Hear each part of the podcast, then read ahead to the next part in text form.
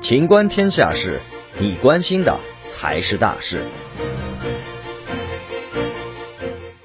网传河南卫辉被放弃，市委书记辟谣。连日来，河南省的暴雨引发关注。七月二十六号，不断有卫辉已经放弃了的消息在传播。当日十七时许，卫辉市委书记聂长明对此回应顶端新闻称：“该消息是假的，那都是假的，咋可能放弃？”七月二十六号上午，卫辉市委书记聂长明发表视频讲话表示，当前卫辉市正在组织全体机关干部抽排水，今天下午卫辉市的水位就会明显下降，希望广大市民不要恐慌。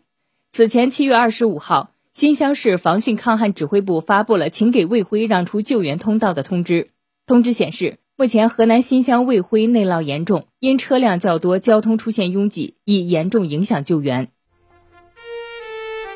本期节目到此结束，欢迎继续收听《秦观天下事》。